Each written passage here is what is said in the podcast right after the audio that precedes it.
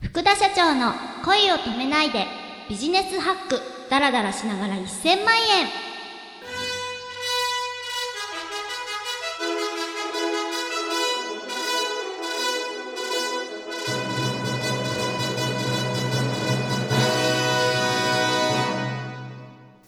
おはようございます。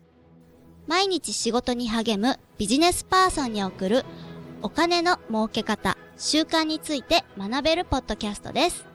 お話しいただくのは、株式会社キャリッジリターン代表取締役、福田真也社長です。よろしくお願いいたします。じゃあね、予定を立てるのに必要なのは、まずちゃんと自分のミッション、あの人生の目標ね。これがちゃんと紐づいてるかどうかが大事なんですよ。紐づいてるかどうか。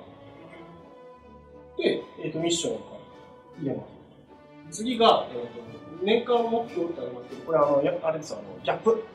改善ポイントです、改善ポイント。現状と照らし合わせたときに、これを変える、変えないとダメだよねっていうのを考えてもらったんですけれども、ギャップも明記しておいてくる。とにかくギャップから行動すべきアクションっていうのを書いてますね。あとは、えー、得たい気持ちっていうのをいっぱい出してもらったと思うんです。最初に。ちゃんと日々の計画の中にどういう気持ちになりたいかっていうのを定義してほしいんですね。じゃこの3つですかね。ミッションがあって、改善したいポイント、あの改善したいポイントを改善するための行動パターン。行動。これこそ目標なんですけど、何々をする。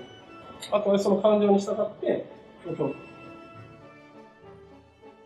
気になってやっちゃうと見つからなかったりあくまで自分の気持ちに素直にそれを達成するようにしていくんですね。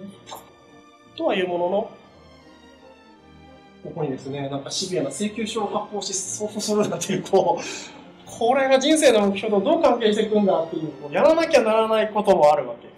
請求書を発行するっていう、もうあたかもシンプルなやるべきことかもしれないけれども、やり方を考える過程、実際自分が行動するときに自分の目標を達成させられる要素になり得る。いうふうに思いついたんですね。で、あらゆることはそうです。やんなきゃいけないことでも、自分の目標を達成するために、やり方は変えられる。捉え方は変えられる。で、そうすると一個、自分が前に進むわけですよ。もしね、人生、その目標とか、えっ、ー、と、ギャップとか気持ちがなかったら、多分普通に請求書が書いてますわ。これ、請求書書けって書いてあるから。何も変わらないまま、さっきの理想の一日で言いましたけど、明日もきっと請求書を書いてる。だけどこれをやった時は、次の日はもう人に頼むに変わってるんですよね。請求書を発行する。で、その次の日は請求書を発行するがなくなるんですよ、僕のことから。もうお願いしちゃってるから。そしたら違うことできるじゃないですか。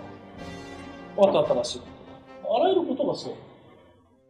必ず自分が行動する、自分がスケジュールする時には、その考え方を入れてください。これは自分の目標とか自分がやりたいこと、自分が得たい気持ち、得られるかな？できるかな？それを得るためにはどうすればいいかな？でちょっと考えてからスケジューリングするんですよ。ただやっちゃダメ。ミッションと改善ポイント。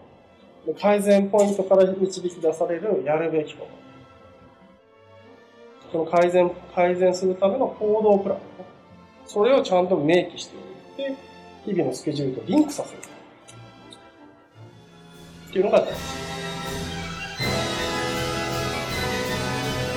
福田社長のお話をもっと聞きたい、知りたい、また福田社長へ質問したいという方は、Facebook ページの福田社長の恋を止めないでビジネスハックダラダラしながら1000万円にアクセスしてください。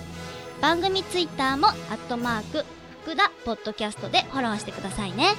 では皆さん、いってらっしゃい。